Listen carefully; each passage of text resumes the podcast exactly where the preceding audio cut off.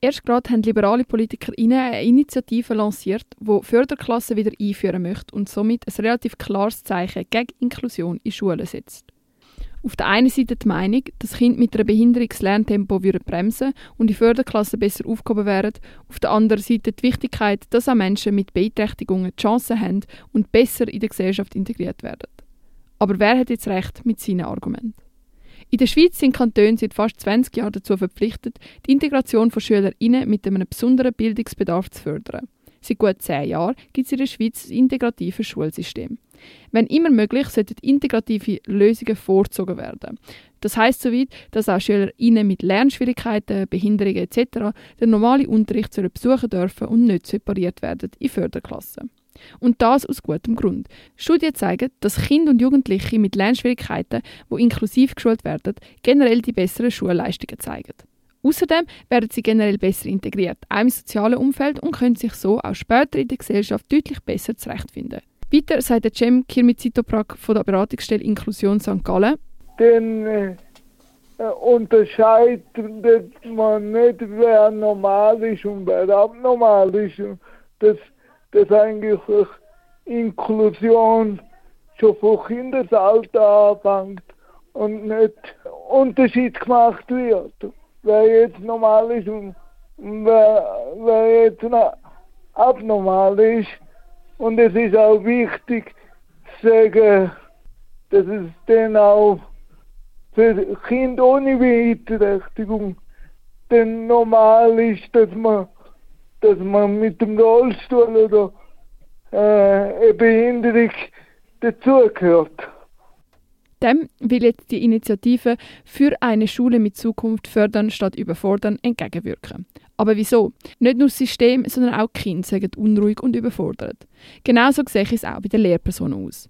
Der Koordinations- und Administrationsaufwand würde unnormal steigen, die Unzufriedenheit sei gross.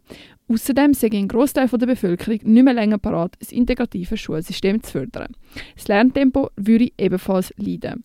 Sind das ernstzunehmende Folgen oder schlicht und einfach Diskriminierung? Also ich muss ehrlich sagen, die Aussage von wegen das leistungsstarke Kind zu kurz kommen, das stimmt hin und vorne nicht. Also das ist, das ist ist eine Aussage von den, von den Politikerinnen und Politikern und von den Leuten, die sowieso nicht wollen, dass inklusive Schule stattfindet. Überforderung der Kind. Studien zeigt, dass das eine Fehlannahme ist. Kinder mit Schulleistungsschwächen fühlen sich viel seltener überfordert, wie es oft angenommen wird. Außerdem werden sie weniger ausgrenzt und abgeschottet wie in einer Kleinklasse. Die Überforderung der Lehrpersonen, auch Befürworter der integrativen Bildung sehen das als ein Problem. Es gibt immer mehr sowieso schon zu große Klassen, warum Kinder mit Entwicklungs- und Sprachstörungen etc. nicht genug können unterstützt werden. Es mangelt auch an HeilpädagogInnen. So sind viele Personen, die heilpädagogische Lektionen erteilen, nicht vollständig ausgebildet, fast 40 Prozent. Das Problem sind also keinesfalls die Kinder, sondern vielmehr der Fachkräftemangel. Die Lösung da wären also keinesfalls Kleinklassen.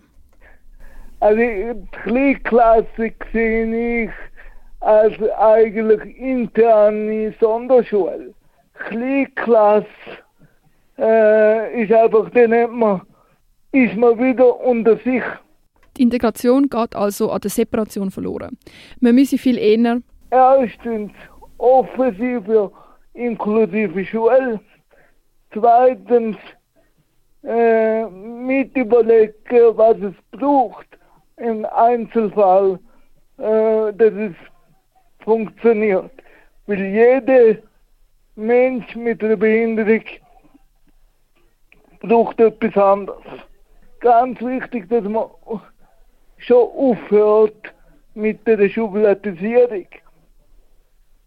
Weil wenn man so weitermacht, wenn man schon so denkt, die, die Unterschied schon macht, dann kann man gar nicht weitermachen. Eine enge Zusammenarbeit von den verschiedenen Lehrpersonen sowie dem sonderpädagogischen Personal ist wichtig. Außerdem müssen die Lehrpersonen besser trainiert werden in methodisch-didaktischen Unterrichtsmöglichkeiten.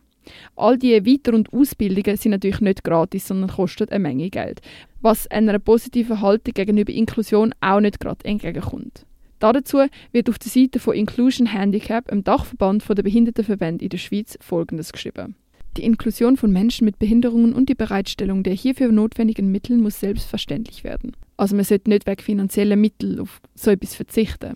Zudem ist es im Allgemeinen so, dass das inklusives Bildungssystem längerfristig weniger kostenintensiv ist. Zwar müssen wir anfangs viel investieren für Fachkräfte etc., aber man muss beispielsweise viel weniger mangelhaft ausgebildete Jugendliche nachträglich qualifizieren.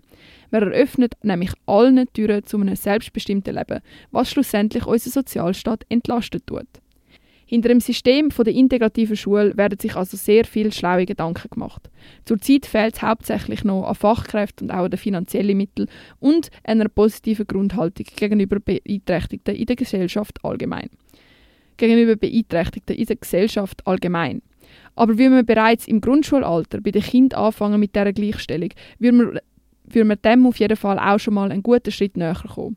Und auch wenn Kleinklassen kurzfristig vielleicht als eine bessere Lösung erscheinen, längerfristig lohnt sich ein integratives Schulsystem nicht nur finanziell, sondern auch sozial um einiges mehr.